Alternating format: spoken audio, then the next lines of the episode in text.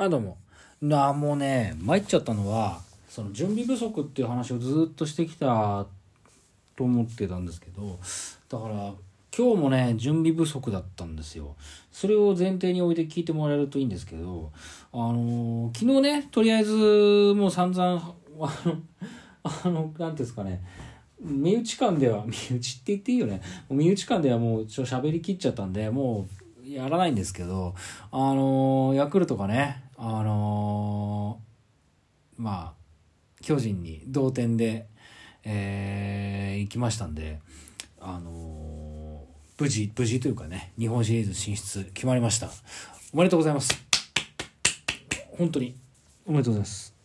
素晴らしいですね。それをですね、あの悪友のカトリスとね、見てまして、で、まあ、もともとね、土曜日にちょっと見ようかなって言ってたんですけど、結局それがこう、どうも金曜日に決まりそうだねなんていう雰囲気になって、じゃあもう金曜日やっちゃいます？みたいな感じで、金曜日にこう集まったわけですよ。それで楽しかったんですけど、で、その後こう、またグダグダね、飲み会がその後続きまして、楽しい夜更かしが続きまして、えー、最終の電車がとっくに乗り過ごしまして、ほいで、3時ぐらいまで2時半か。2時半ぐらいまでいてで2時半ぐらいに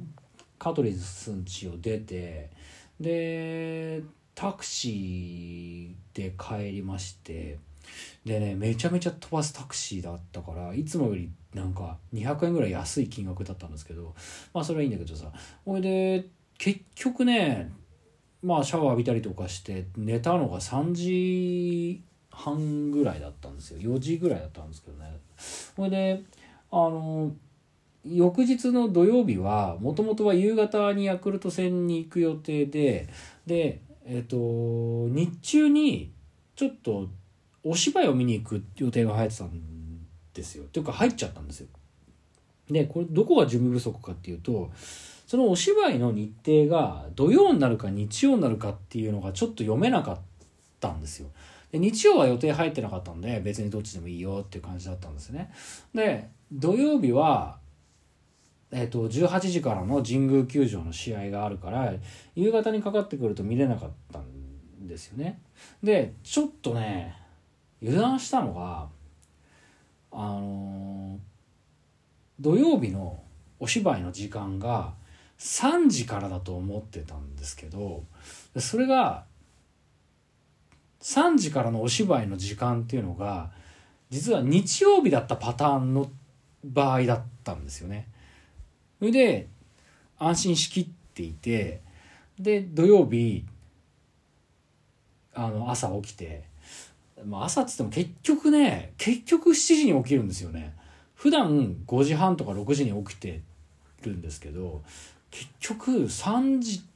半とか4時近くに寝て7時ぐらいに起きちゃったんですけどでまあ余裕ぶっこいてなんかテレビ見たりとか片付け部屋の片付けとかしてたんですよね。で具体的に何時からのお芝居だったかなっていうのをちょっとチェックしたら自分が思ってた3時っていうスタートがえー、日曜日だった場合のパターンであのね土曜日はあの10時10分からのスタートだったんですよ。で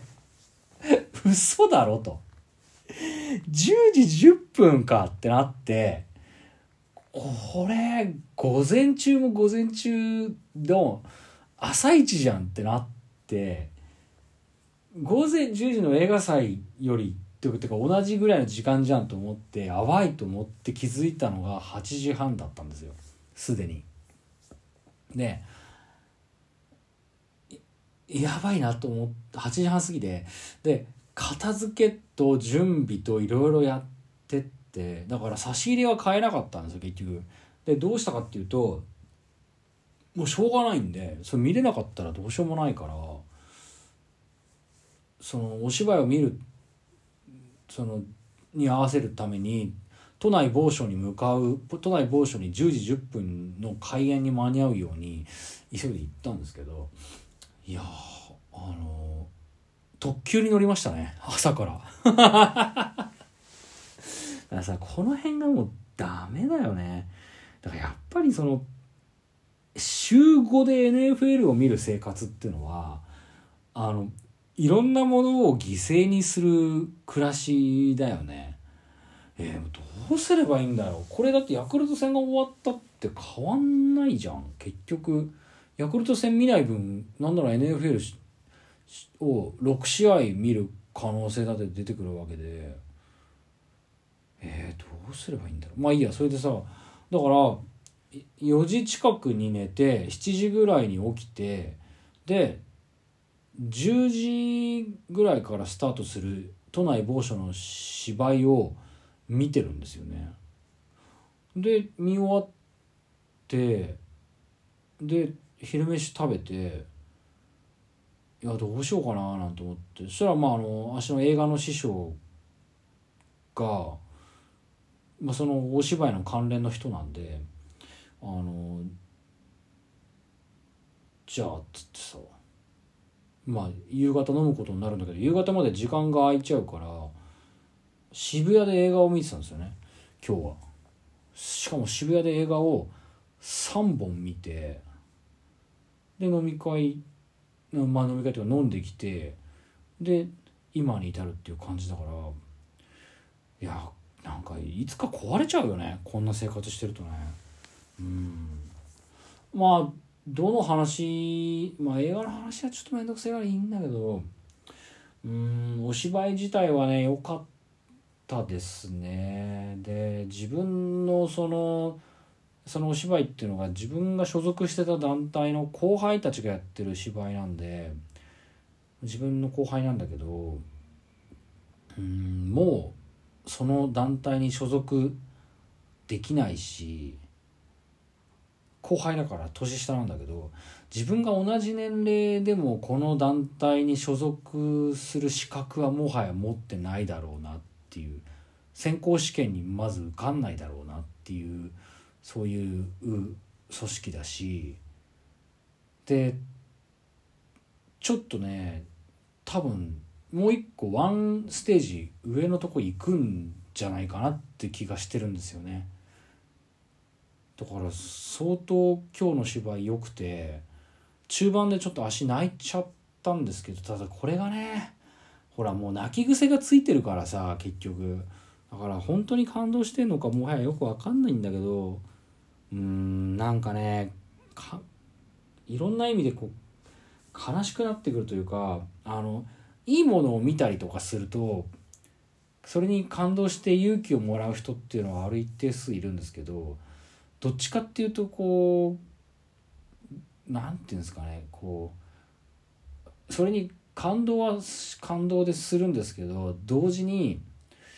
自分はじゃあ今一体何してんだろうなっていうことに結構落ち込むこともあってでそっちの裏の方に今日は入っちゃってましたね。いやすごいな。こういうふうにはもうできないなって思いながらああ自分はもうなんだろう20歳ぐらい下の後輩がやってるそのことがすごいのに自分は今何やってんだろうなっていうこととかさ。うんだってこの1年間に自分がやったことってね映画はわかんない。だって映画にしてもさ NFL にしてもヤクルト戦にしてもただ見てるだけだしね。で旅行もただ行ってるだけだし配信だって休みがちだしさなんかねうんちょっと複雑な気持ちになってうん何とも言えなかったですね。まあいいんだけどさ。そうですねそんなところでしたね。だから渋谷行ってで夕方その夕飯はねその師匠とあのミャンマー料理を今日は食べきましたね。ミャンマーのあの郷土料理みたいのを食べに行ったんですけど美味しかったですね。パパイヤのサラダとかさあのラムですね。ラムズのラムですけどラムのなんか串とかね食ったりとかしてうんうまかったね。あやっぱりあの海外行きたいね。うん。なんか理想的な死に方ってあれですよね。海外で消息を絶ったみたいなさ。いいよね。だからあのー別にそれあるけど自分の墓とか全然興味ないんだけどさ死んだ記録がなんていうの曖昧な感じ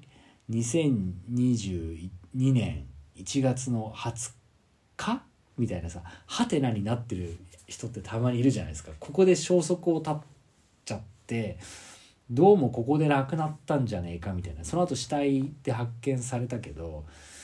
死後いく何日か経過してるから多分ここだろうみたいなさハテナで死んでる人っていうのはなんかちょっとあの無駄な憧れがちょっとありますよね。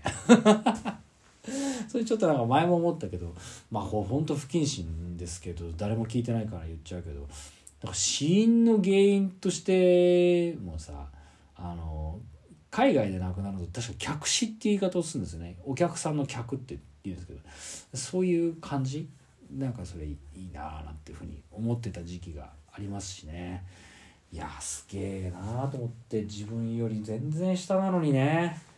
そりゃそうじゃん。だって高橋だってさ奥川だってさ原田原樹里だって原樹里大丈夫だったんですかね。原樹里とかさ金久保とかさみんな20代でさあんだけのことやっててさね。もう40代に入るっていう自分がこう何やってんだろうってね。本当にもうなんか目も当てらんねえななんていうふうに思っちゃってちょっとダウナーな感じになっちゃったんですけどまあでもめんめロリは美味しかったんでよかったですって言ってもだらだら喋ったらもう12分に行くっていうところで、えー、ここまでのご視聴ありがとうございました。それではまた今度お元気で会いましょう。中島あさみの人類最後の1年間。あもうタイトル言えない。さよなら